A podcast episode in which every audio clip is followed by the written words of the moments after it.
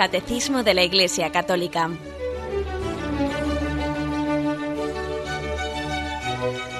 Un programa dirigido por Monseñor José Ignacio Munilla, Obispo de San Sebastián.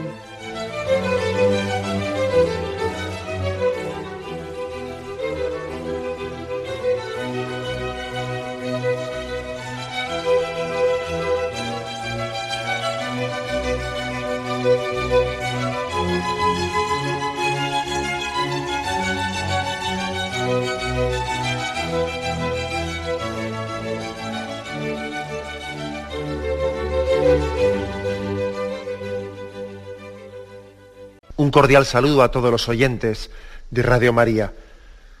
Un día más, con la gracia del Señor, proseguimos el comentario del Catecismo de nuestra Madre la Iglesia. Llevamos ya unos cuantos programas hablando del sacramento del orden, del orden sacerdotal. Y hoy comenzamos un apartado dentro de este sacramento que tiene como título los efectos del sacramento del orden. Y en concreto vamos a explicar hoy eh, un primer efecto ¿no? de ese sacramento del orden. El carácter, dice aquí, el carácter indeleble. Lo de la palabra carácter, como os podéis imaginar, pues no se refiere al carácter, a la personalidad, no, se refiere a ese, a ese sello que marca el sacramento del orden del sacerdocio en el alma, a esa configuración con Jesucristo. Eh, vamos a intentar explicarlo porque es algo hermoso, ciertamente, que nos, que nos permitirá conocer mejor el sacerdocio, amarlo más, aprovecharnos más de, este don tan grande que el Señor ha dejado en la Iglesia. Dice el primero de los puntos que queremos hoy comentar, el 1581. Este sacramento configura con Cristo, mediante una gracia especial del Espíritu Santo, a fin de servir de instrumento de Cristo en favor de su Iglesia. Por la ordenación, recibe la capacidad de actuar como representante de Cristo, cabeza de la Iglesia, en su triple función de sacerdote, profeta y rey.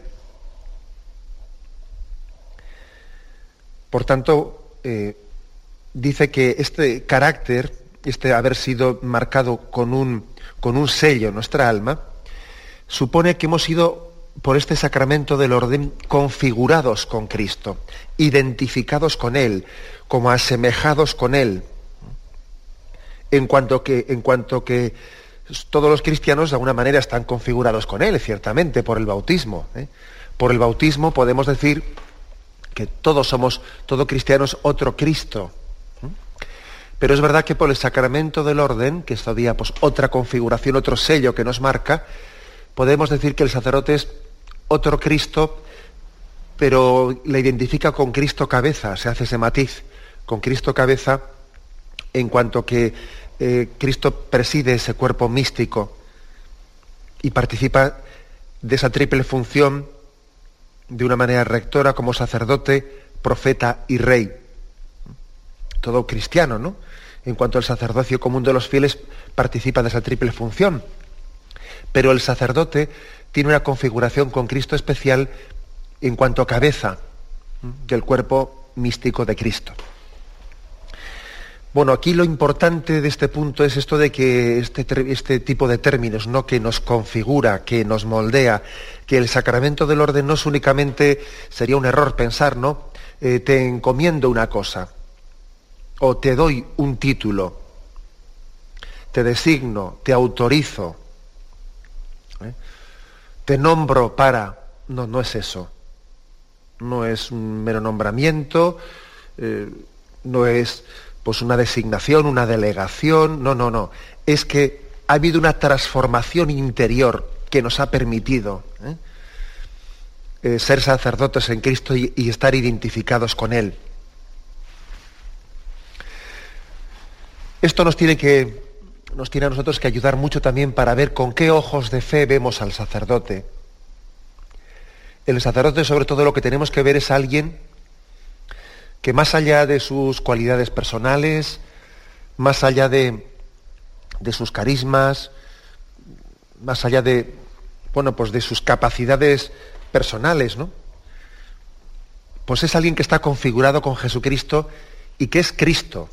Sacerdote para mí y que me hace presente objetivamente hablando, me hace presente objetivamente hablando, pues a, la gracia de Cristo me la acerca. El Señor tiene misericordia de mí porque a través de ese ministro me está acercando los dones de su gracia. Eso es lo importante. Hay que tener ojos de fe para ver esto y no quedarse en la cáscara. Es que es muy fácil quedarse en la cáscara. Es muy fácil, ¿no? Es muy fácil que nosotros en nuestras conversaciones sobre los sacerdotes nos quedemos más en la cáscara y comentemos, no, pues mira, pues este tiene una tiene un carisma muy especial, pues eh, para ganar a los niños y tal y cual, ¿no? Este otro es muy torpe hablando, no se le entiende, pues yo que sé, es mucho más aburrido o tal o cual. Otro comenta de un sacerdote, pues este tiene mal genio, tiene mal carácter y yo prefiero pues, eh, pues otro sacerdote que con el que me entiendo mejor y tal. Bueno, no digo yo que todas estas cosas que podamos comentar no tengan también su, pues, pues lógicamente su razón de ser, ¿no? Pero es un error que en nuestra, en nuestra forma de ver a los sacerdotes eh, nos quedemos en esos aspectos que son la cáscara. Eh, son la cáscara. Es más, hasta tal punto puede ocurrir eso que es que hasta eso nos condicione la recepción de los sacramentos. Hay veces que uno dice, no, yo con ese no me confieso. Ya esperaré, espero unos días o unas semanas que venga el otro que está fuera y igual con el otro me confieso, pero con este no. Igual tienes necesidad de confesarte, igual no estás en gracia de Dios o cosas por el estilo, pero tú ahí Ale, haces depender la recepción de la gracia de, de que con ese sacerdote pues mm, te ves y con el otro no me veo y porque tiene, tengo más así con él pues mm, más facilidad de comunicación o me impone menos o yo qué sé qué, ¿no? o incluso con la Santa Misa, que dice uno, bueno, pues es que luego voy al pueblo y allí en el pueblo, pues, eh, pues la misa que hay allí no me gusta, sí me gusta, y ahí hay un sacerdote tal, y con ese sacerdote yo no, no, me gusta la misa que hace. Entonces, como no me gusta la misa que hace, pues cojo y no voy a misa. Ya vengo, vengo aquí más en esta misa que me gusta más. todas estas cosas estoy poniendo casos un poco límites, ¿no? Pero que estoy poniendo casos un poco límites, ya os dais cuenta que, que hay una parte de verdad grande en esto. Tenemos el riesgo de quedarnos en la cáscara. Que no digo que no, que no tenga su importancia, que también los sacerdotes cultivemos pues, detalles de delicadeza en la acogida a la gente para hacer más, más eh, gustosa la palabra de Dios y los sacramentos, etc. Pero ojo con valorar el sacerdocio y el don de el don de Dios para mí, que supone un sacerdote concreto junto a mí, ojo con valorarlo por las cualidades personales de esa persona de ese sacerdote en concreto, ¿no? Sería un error muy grande. Sería olvidar que lo más grande del sacerdocio es la configuración que tiene con Jesucristo, que le permite actuar en persona de Cristo cabeza cuando dice tomad y comed, tus pecados son perdonados, cuando proclama la palabra.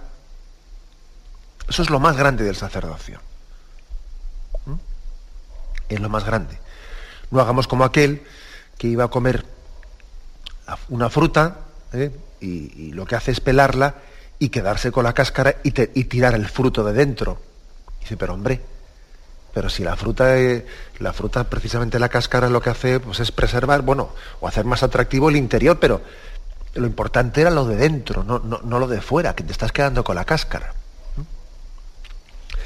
Bien, entonces, insistamos en este primer punto. Lo más grande del sacerdocio, o sea, el efecto primero del sacerdocio, del sacramento del orden, es configurarnos con Jesucristo, transformarnos interiormente, aunque por desgracia sigamos siendo una calamidad en otro, desde otro punto de vista, ¿no? Porque es que ojalá ¿no? todos los sacerdotes fuésemos también plenamente coherentes con esa configuración con Jesucristo que hemos recibido por el sacramento del orden, ¿no? Ojalá todas, nuestras actitudes, nuestras palabras, nuestras reacciones, pues fuesen plenamente acordes, no fuesen mm, un signo de, esa configuración interior que hemos tenido, ¿no? Bien, pero aunque por desgracia no lo sea así, ¿eh? sin embargo, eso mm, no nubla, no quita, ¿eh? no quita que lo más grande del sacerdocio es la configuración con Jesucristo, el haber sido moldeados con Cristo sacerdote, con esa capacidad de mediación entre la humanidad y Dios Padre, de presentar y de, ofrecer, el sacrificio de Cristo. Eso es lo más grande del sacerdocio, eso es lo que tenemos que, que apreciar. El siguiente punto, el 1582, ¿eh? continúa con este aspecto. Como en el caso del bautismo y de la confirmación, esta participación en la misión de Cristo es concedida de una vez para siempre. El sacramento del orden confiere también un carácter espiritual indeleble, o sea, imborrable, quiere decir, ¿no? Y no puede ser reiterado ni ser conferido por un tiempo, para un tiempo determinado. Entonces, eh, afirmación aquí importante. Pues que aquí hay tres sacramentos que imprimen carácter, que son bautismo, confirmación y orden sacerdotal. Como imprimen carácter, pues precisamente por eso son los tres sacramentos que solamente se pueden recibir una sola vez. Porque como imprimen carácter, el carácter ya está imprimido y no, no tiene sentido alguno reimprimir lo que ya está imprimido. Los demás sacramentos sí se pueden reiterar porque no imprimen carácter. Por ejemplo, la Eucaristía. Pero es que el bautismo ya te ha marcado, ya te ha hecho hijo. No se puede ser hijo dos veces ya eres hijo. O, el sacramento del orden ya te ha hecho sacerdote, no se puede recibir dos veces el sacramento, ¿no? Bueno, esto es el motivo por el que, por el que se puede recibir una sola vez. Entonces, ¿qué es esto del carácter? ¿Qué es esto de que imprime carácter? Hay un punto del catecismo al que se nos remite para explicarlo un poquito más despacio, que es el punto 1100. 1121. Aquí nos lo, nos lo marca el, catecismo, ¿no? Y vamos a, vamos a leerlo porque es interesante repasar qué significa el carácter. Los tres sacramentos del bautismo, de la confirmación y del orden sacerdotal confieren, además de la gracia, un carácter sacramental o sello, por el cual el cristiano participa del sacerdocio de Cristo y forma parte de la Iglesia según estados y funciones diversos. Esta configuración con Cristo y con la Iglesia realizada por el Espíritu es indeleble, imborrable. Permanece para siempre en el cristiano como disposición positiva para la gracia. aquí tenemos un primer, eh, primera pista. El carácter, pues ese sello con el que estás marcado, es primero dice disposición positiva para la gracia. ¿Mm? O sea que te está eh, permitiendo, te está capacitando para recibir gracias posteriores de Dios. ¿Mm? Es como si te diese un vaso para poder recibir. Un vaso para poder recibir, para que esas gracias posteriores que vengan, pues no sean extrañas en ti, ¿no? sino que tú tengas como una, eh, con naturalidad, ¿eh? Una disposición a recibirlas. Por eso el cristiano que está bautizado, que está confirmado, eh, o, que, o el sacerdote que está ordenado tiene una disposición para poder recibir gracias divinas. ¿no? Este es el primer aspecto. También son promesa y garantía de la protección divina. Tú al estar marcado por el, sello, por el carácter del bautismo, por el carácter que te imprimió la confirmación, o los sacerdotes por ese carácter que nos ha imprimido el sacramento del orden, tenemos también en ese, en ese carácter, en ese sello, como una promesa y garantía de que Dios te protege, de que Dios ha marcado en ti su sello. Como el dueño también del rebaño, ¿no? Pues ha marcado su sello en sus ovejas en sus terneros, ¿no? Estamos marcados, somos propiedad de. El Señor nos cuida, Él es nuestro pastor. Nada nos falta, Él nos conduce, Él nos protege. Ese sello también es un sello de que te marca, ¿no? Y dice, como promesa y garantía por divina, y como vocación al culto divino y al servicio de la Iglesia. ¿Mm?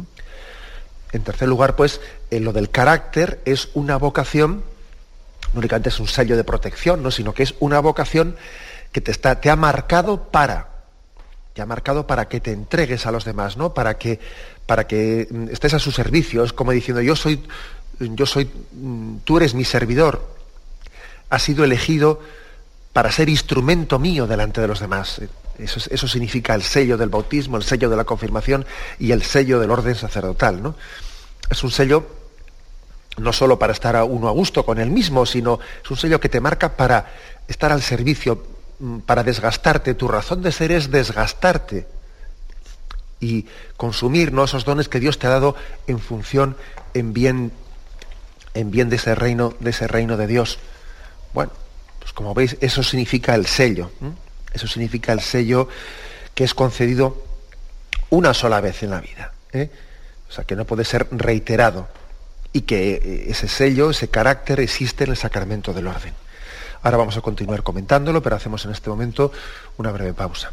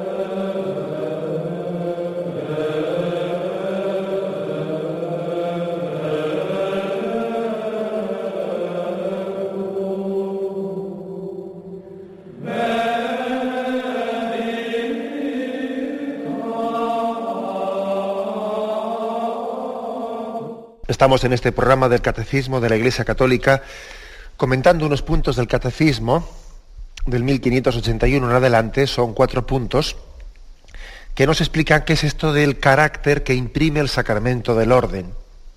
¿Mm? El sacramento del orden imprime carácter, decimos, al igual que también el del bautismo y el de la confirmación. ¿Qué es esto del carácter que imprime?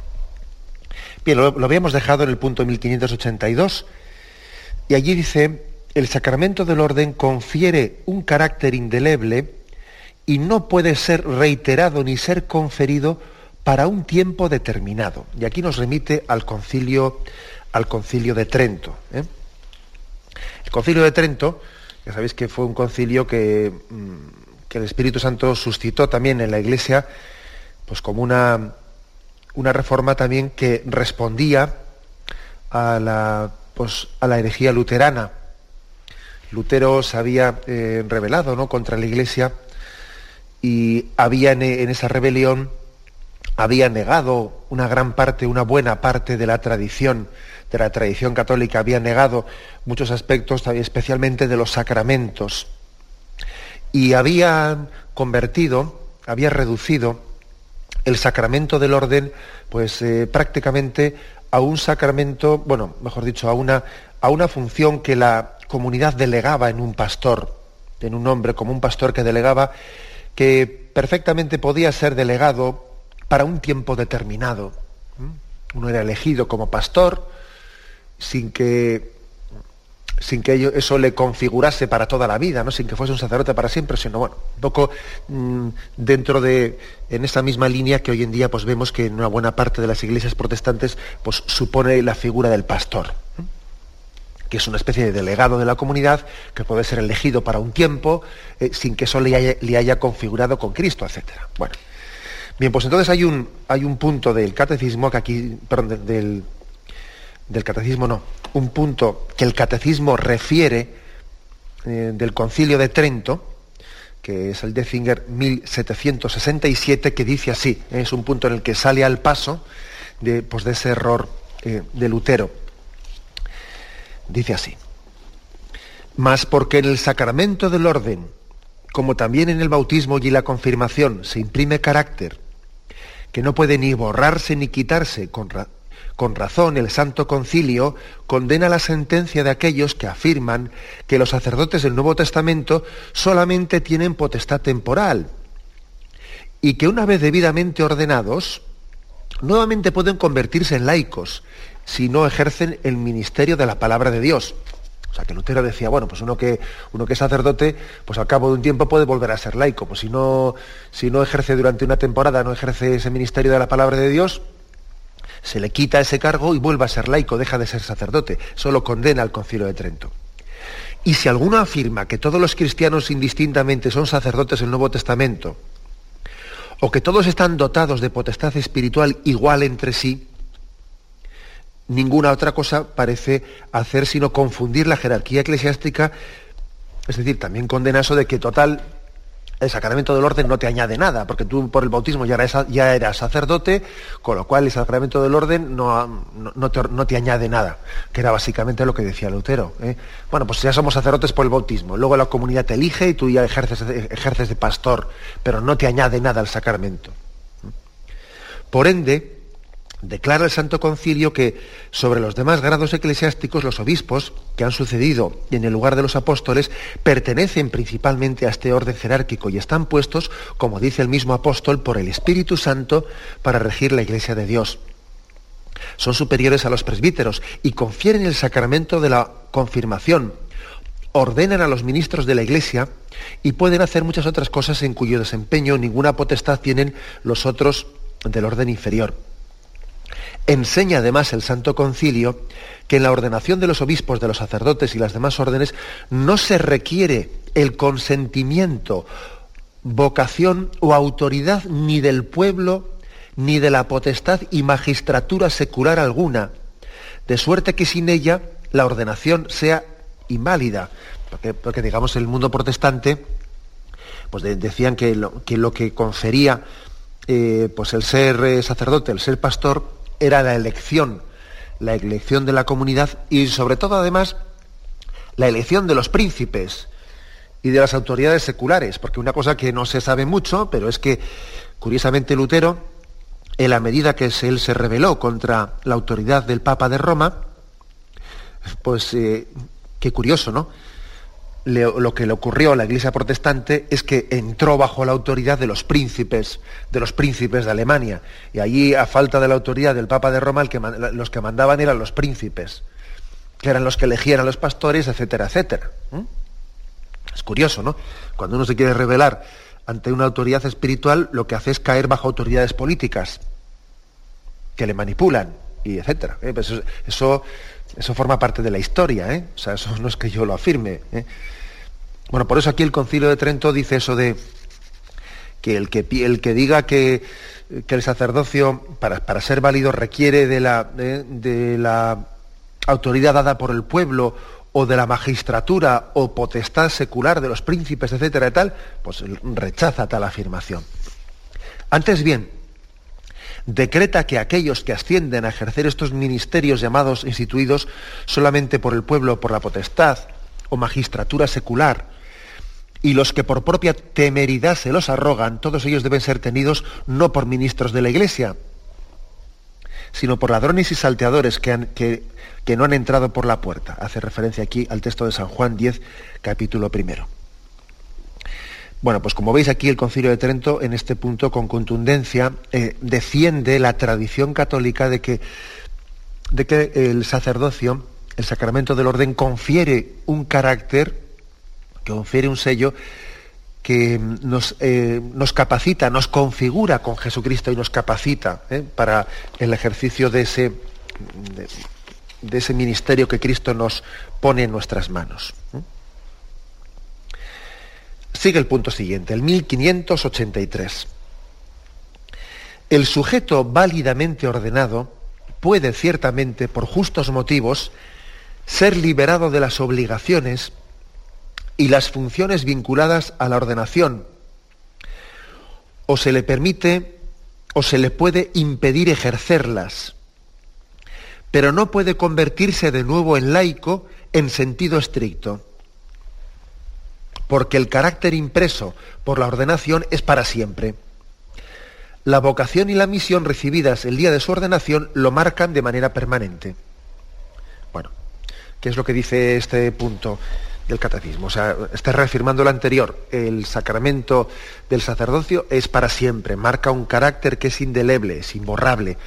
Por lo tanto, uno no puede dejar de ser sacerdote porque le quitan el, el cargo o le, o le quitan el nombramiento. No, uno es sacerdote para siempre. Ahora, otra cosa, dice aquí, es, otra cosa es que a un sacerdote bien sea por petición suya, que la Iglesia estudia y ve si concede o no, o bien sea porque la Iglesia pues, le aplica un castigo o toma unas medidas disciplinarias con él, le puede impedir, le puede impedir, le puede prohibir ejercer el sacerdocio. ¿Mm? Pero eso no quiere decir que deje de ser sacerdote, que son dos cosas bien distintas. ¿eh? Una cosa es que haya unos motivos por los cuales la iglesia a un sacerdote le, le prohíba seguir ejerciendo el sacerdocio. Pero eso no quita que deje de ser sacerdote. Por ejemplo, cuando un sacerdote se seculariza, eso se llama la secularización de un sacerdote, él ha pedido a la iglesia, pues, mm, la dispensa, la dispensa del ejercicio del ministerio sacerdotal y la dispensa también del, del celibato. La iglesia lo estudia.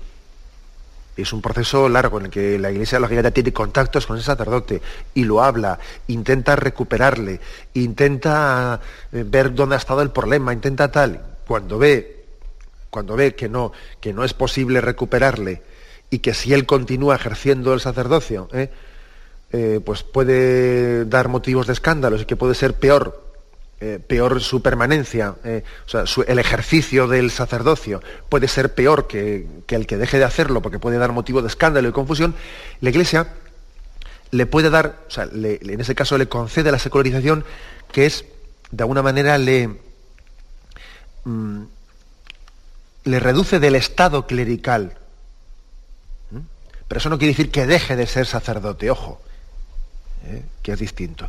Incluso le puede dispensar del celibato, eh, dándole permiso para casarse. Pero eso no quiere decir que deje de sacerdote.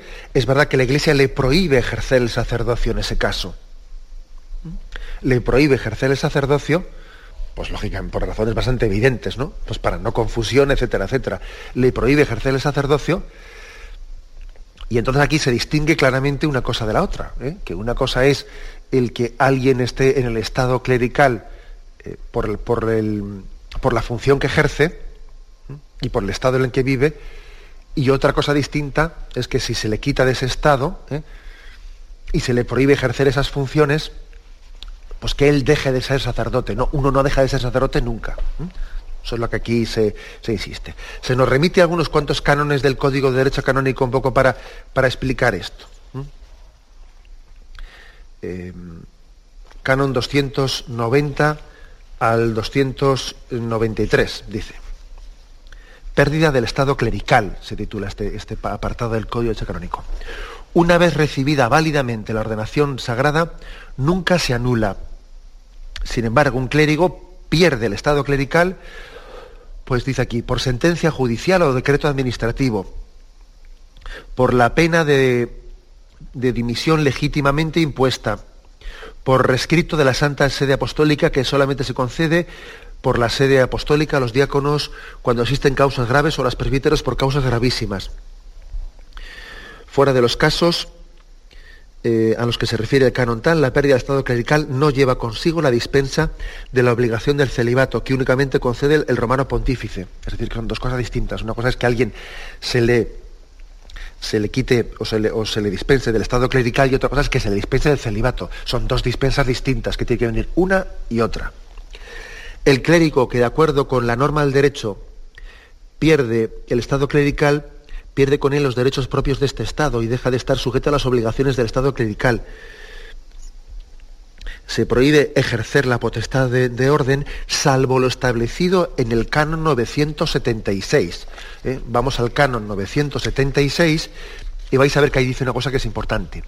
Todo sacerdote, aun desprovisto de facultad para confesar, absuelve válidamente a cualquier penitente que se encuentre en peligro de muerte y absuelve lícitamente de toda censura y pecado aunque se encuentre presente un sacerdote aprobado. Es decir, que aun en el caso de que alguien haya sido secularizado y si le haya prohibido ejercer el sacerdocio, en caso de peligro de muerte, en caso de una urgencia, en que haya un, pues un, un, fiel que necesite pues, eh, que un, sacramento le sea administrado, él puede, no únicamente puede, sino que debe administrárselo.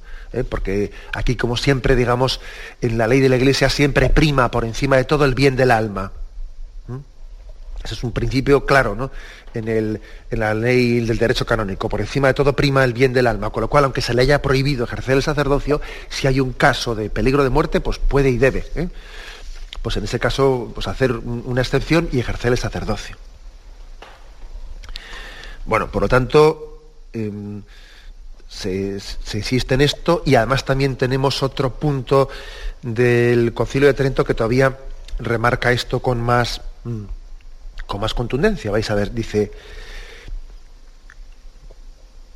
dice, si alguno dijere que por la sagrada ordenación no se da el Espíritu Santo y que por tanto en vano dicen los apóstoles recibe el Espíritu Santo, o que por ella no se imprime carácter, o que aquel que una vez fue sacerdote pueda nuevamente convertirse en laico, sea anatema. O sea que el Concilio de Trento dice con contundencia que el que es sacerdote es sacerdote para siempre. Tú eres sacerdote eterno, según el rito de Melquisedec. ¿eh? Decimos eso con contundencia, ¿no? En la ordenación sacerdotal recogiendo esas palabras de la Sagrada Escritura. Tú eres sacerdote eterno, según el rito de Melquisedec. Pues bien, vamos a tener un momento de reflexión y continuaremos enseguida.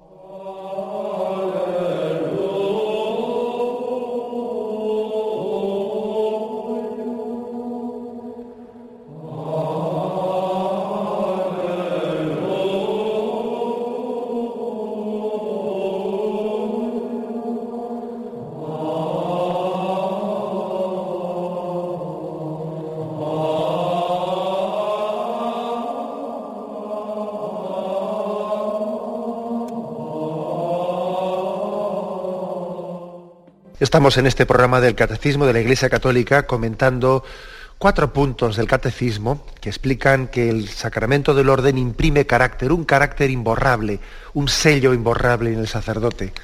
En ese cristiano bautizado, que ya tenía un sello por el bautismo y por la confirmación, pues ahora recibe este, este sello imborrable también, el sello del sacerdocio. Hay un punto, el último, que nos queda por comentar, que también es muy injundioso, eh, muy injundioso y que nos va a dar mucha luz también. Es el punto 1584. Dice así, puesto que en último término es Cristo quien actúa y realiza la salvación a través del ministro ordenado, la indignidad de éste no impide a Cristo actuar. San Agustín lo dice con firmeza.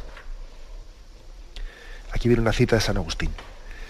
En cuanto al ministro orgulloso, hay que colocarlo con el diablo. Sin embargo, el don de Cristo no por ello es profanado. Lo que llega a través de él conserva su pureza. Lo que pasa por él permanece limpio y llega a la tierra fértil. En efecto, la virtud espiritual del sacramento es semejante a la luz los que deben ser iluminados la reciben en su pureza, y si atraviesa seres manchados, no se mancha. Qué texto tan fuerte este de San Agustín. ¿eh? La verdad es que es impresionante que el catecismo haya tenido la riqueza de, descubrir estos textos que estaban así en, santos y en santos padres, ¿no? Y que los haya cogido y los haya concentrado y los haya citado así en momentos tan... Es una joya, es un tesoro el catecismo es un tesoro. La verdad es que no tiene desperdicio este, este texto y lo voy a volver a leer, ¿eh? este texto de San Agustín. Habla de, está hablando del ministro orgulloso. Bueno, igual que dice orgulloso, pues podría decir cualquier otro pecado. Avaricioso, o lujurioso, o mentiroso, o yo qué sé, ¿no? Vanidoso, podría decir cualquier, cualquier pecado, ¿no? Dice, en cuanto al ministro orgulloso, hay que colocarlo con el diablo. O sea, es decir, que ojo que se puede condenar. Sin embargo, el don de Cristo no por ello es profanado. Lo que llega a través de él conserva su pureza. Lo que pasa por él permanece limpio y llega a tierra fértil. En efecto, la virtud espiritual del sacramento es semejante a la luz. Los que deben ser iluminados la reciben en su pureza y si atraviesa seres manchados, no se mancha. Es impresionante, ¿no? Es decir, aquí hay como una especie de promesa, de garantía del Señor, ¿no? De que su don, su don no va a quedar anulado, no va a quedar anulado por el pecado de los que somos mm, instrumentos suyos, no va a quedar anulado. Él promete que la acción del Espíritu Santo, aunque sea a través nuestro, aunque sea a través nuestro, no es eh, proporcional a, nuestras cualidades, sino que las, supera. Es verdad que elige instrumentos, pero no condiciona la gracia a la fidelidad de los instrumentos. O sea, la gracia supera. O sea, no hay proporcionalidad ¿no? entre cuál es la calidad del instrumento que él elige, la calidad del instrumento y cuánta gracia te va a llegar. No, no, no eso no, es proporcional no es proporcional. Uno podría hacer una pregunta, entonces no tiene nada que ver que el sacerdote sea más santo o menos santo para, para la, gracia de los sacramentos, no, no tiene nada que ver. Hombre, tampoco es eso. Tampoco es eso. O sea, somos conscientes de que los sacerdotes santos pues, han dado muchísimo fruto. Y ahí está el santo cura de Ars, ¿eh? Y ahí está toda la historia de los santos de, pues, de la iglesia. Entonces, tampoco vamos a decir con esto de que no importa absolutamente nada que el sacerdote sea un santo, sea un pecador, porque total, eh, no, eso no lo afirmamos, no lo afirmamos, pero sí que afirmamos que el Señor se compromete a que su gracia puede llegar a nosotros, puede llegar a nosotros, a pesar de que el instrumento sea pecador. Y el Señor promete que se puede producir una conversión definitiva en tu vida y en tu alma a través de ese don que el sacerdote te ha ofrecido, aun cuando incluso ese sacerdote sea un pecador. Hay un compromiso de Dios en nosotros. El ejemplo que pone aquí San Agustín es muy hermoso porque dice, los que deben ser iluminados lo reciben en su pureza y si, y si esa luz de Dios no atraviesa seres manchados, no se mancha. Bueno, la verdad es que es explicar esto, ¿no? Si esa luz atraviesa seres manchados, no se mancha. Podríamos, ver, podríamos decir quizás que igual se ve menos. O sea, si el sacerdote es un pecador, ¿eh? si somos unos pecadores empedernidos, ¿no? Pues la luz de Cristo se ve menos, o sea, es menos, es menos gráfica a nuestros sentidos, ¿no? Nos resulta menos luminosa, eh, así a primera vista, ¿no? Nos resulta menos luminosa, pero la luz no se mancha. O sea, eso que dice el sacerdote, ese yo te perdono los pecados, ese, este tomad y comed, este es mi cuerpo, es la misma luz de Cristo, no es una luz ensuciada, porque la luz de Cristo no se ensucia. O sea, no es una, no es una, una luz heretizada, no. ¿eh? El pecado del sacerdote lo que ha podido hacer es que esa luz, esa luz, pues él está haciendo de nube, ¿eh? está haciendo de nube, entonces la luz pues, se vea menos, ¿verdad? en vez de ser el transparente, en vez de ser el, un cristal que deje ver el sol directamente, el hace de nube, y, igual hace que la luz, por lo tanto, se vea menos. Pero la luz no se mancha, la luz es la misma luz. La luz no está manchada. ¿eh?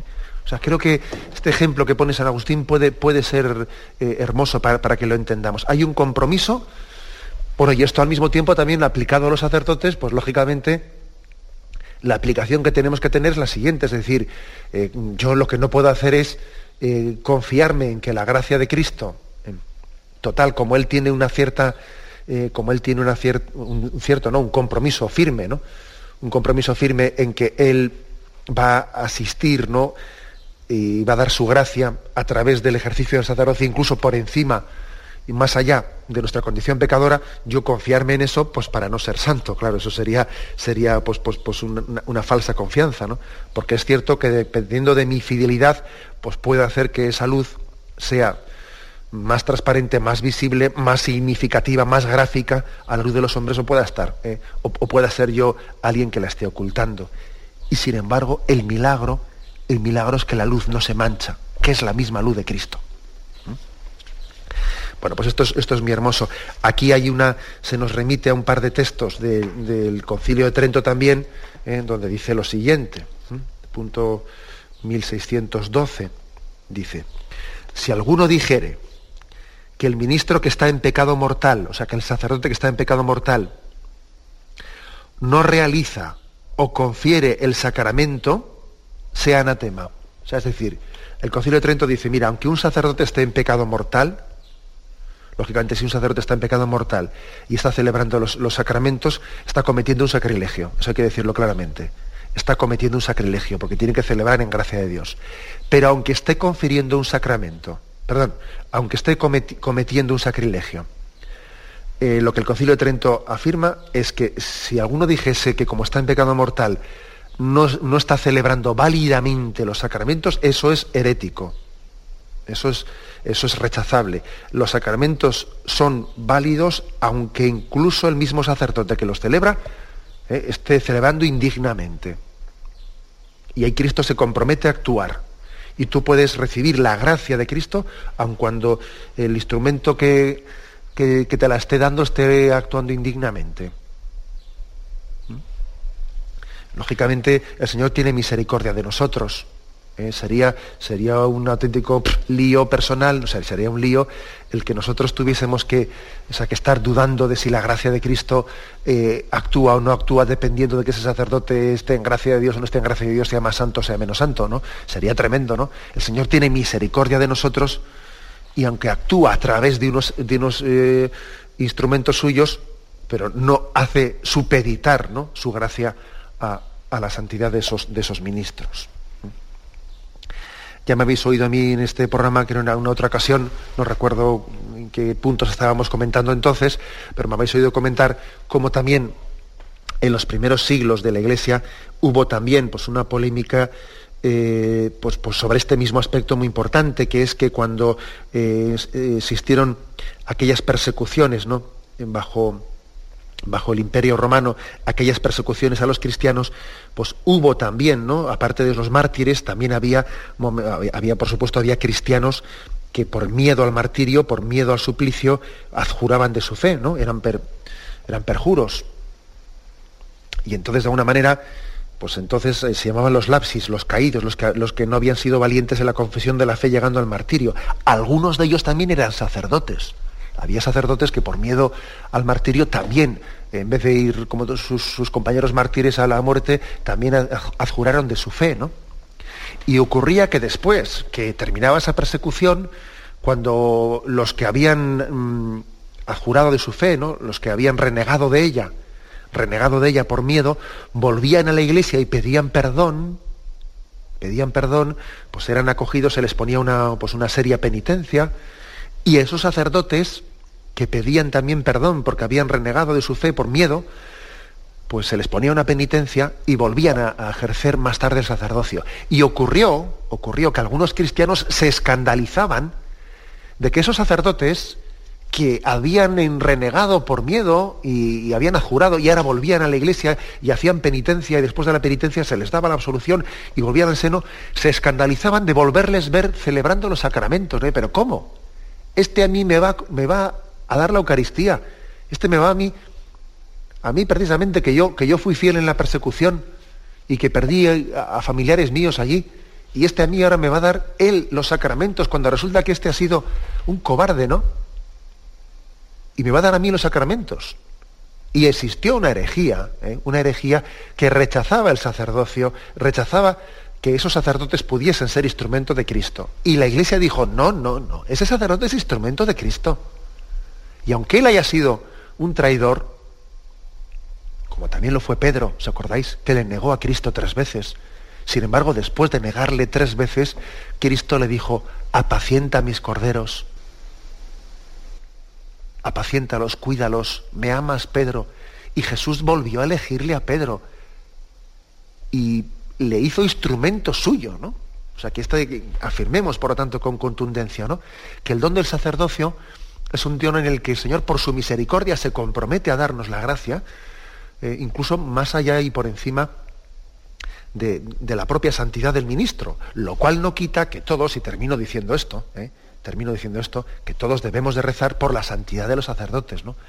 Pues para que, para que ellos, de una manera gráfica, visible, eh, también estén significando con su propia vida la santidad de ese don que distribuyen, para que reflejen ellos en su vida propia, pues el don tan grande que están distribuyendo. ¿Mm? Esas las dos cosas hay que decir. También tenemos que rezar mucho pues, por la santidad de los sacerdotes. Bien, lo dejamos aquí. Me despido con la bendición de Dios Todopoderoso, Padre, Hijo y Espíritu Santo, descienda sobre vosotros. Alabado sea Jesucristo.